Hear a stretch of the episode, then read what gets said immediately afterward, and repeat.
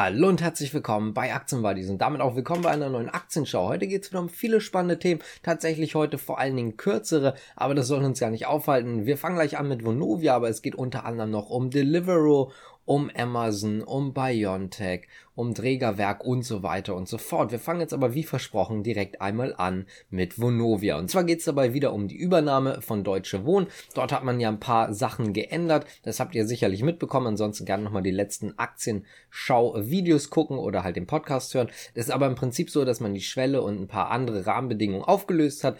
Das heißt also, man muss jetzt nicht unbedingt über die 50 Prozent kommen, aber es sieht sehr gut aus. Gerade mal im Vergleich jetzt zum Beispiel zur vorletzten Woche.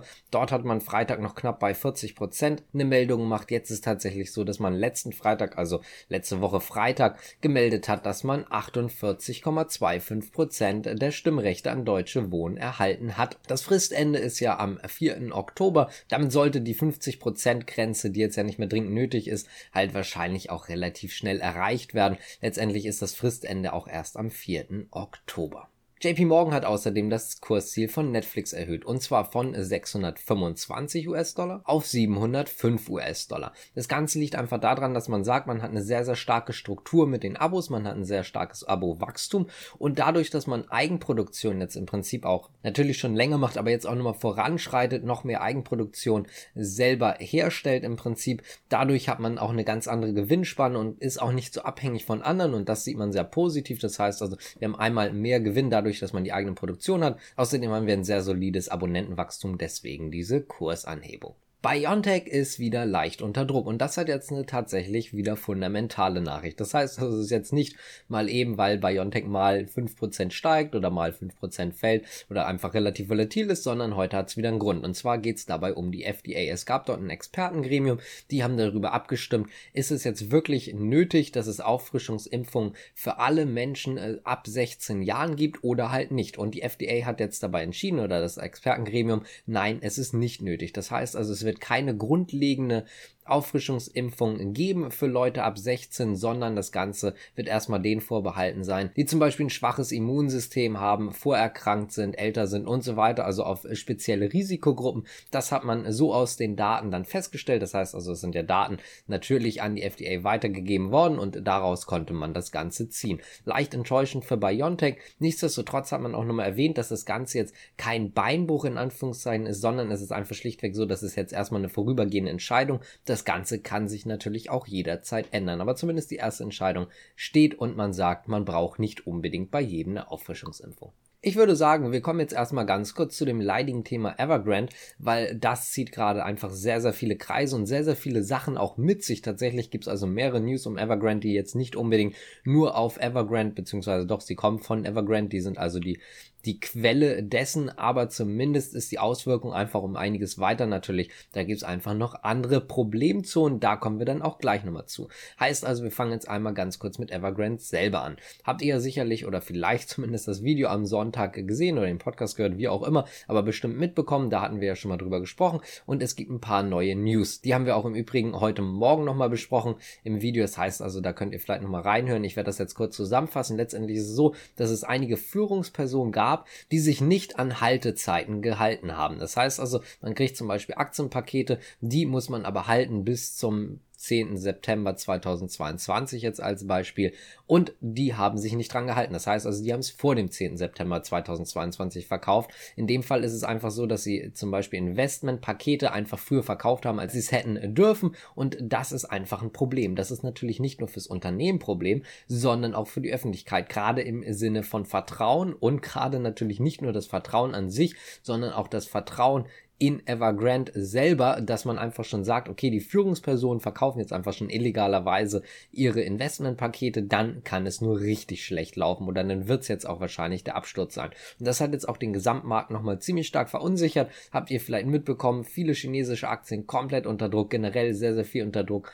Auch im Europaraum, da komme ich gleich nochmal zu, da gibt es nämlich auch ein paar, die darunter gerade richtig leiden.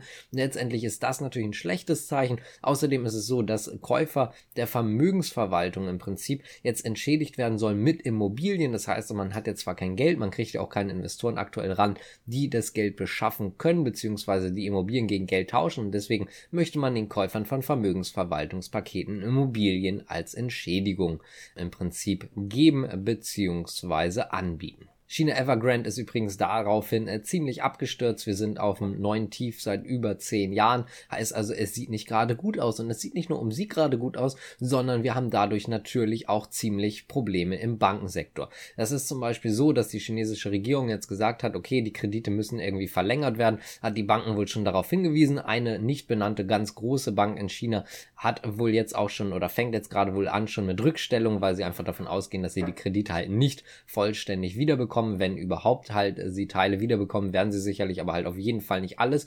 Und es ist dadurch letztendlich so, dass man auch Probleme in anderen Banken hat. Und damit kommen wir jetzt quasi zum nächsten Thema und zwar europäische Banken. Die leiden nämlich gerade auch, vor allen Dingen durch die Angst deutscher oder auch europäischer generell Anleger, dass hier auch eine Immobilienblase platzen kann, dass es also vielleicht auch so ein bisschen wie in China aussieht. Zum Beispiel die Deutsche Bank mit, ich meine, minus 6%, Commerzbank mit minus 8%, aber auch zum Beispiel die Santander und so weiter. Die ganzen Banken sind alle extrem unter Druck, weil man halt jetzt hier auch einfach diese Fantasie der platzenden Blase hat, auch was den Immobilienbereich angeht. Das heißt also, wir haben ein sehr, sehr schwaches Marktumfeld. Auch in China, die Banken haben gelitten und das wird jetzt so ein bisschen weitergegeben, auch nach Europa. Deswegen im Übrigen leiden die auch extrem. Das also zu dem ein. Die andere Auswirkung, die wir noch haben von China Evergrande, ist prinzipiell die Industrie. Und zwar vor allen Dingen Rohstoffe. Rohstoffe leiden nämlich gerade wieder weiter. Vor allen Dingen Rohstoffe, die fürs Bauen, also fürs Immobilienbauen und so weiter gebraucht werden.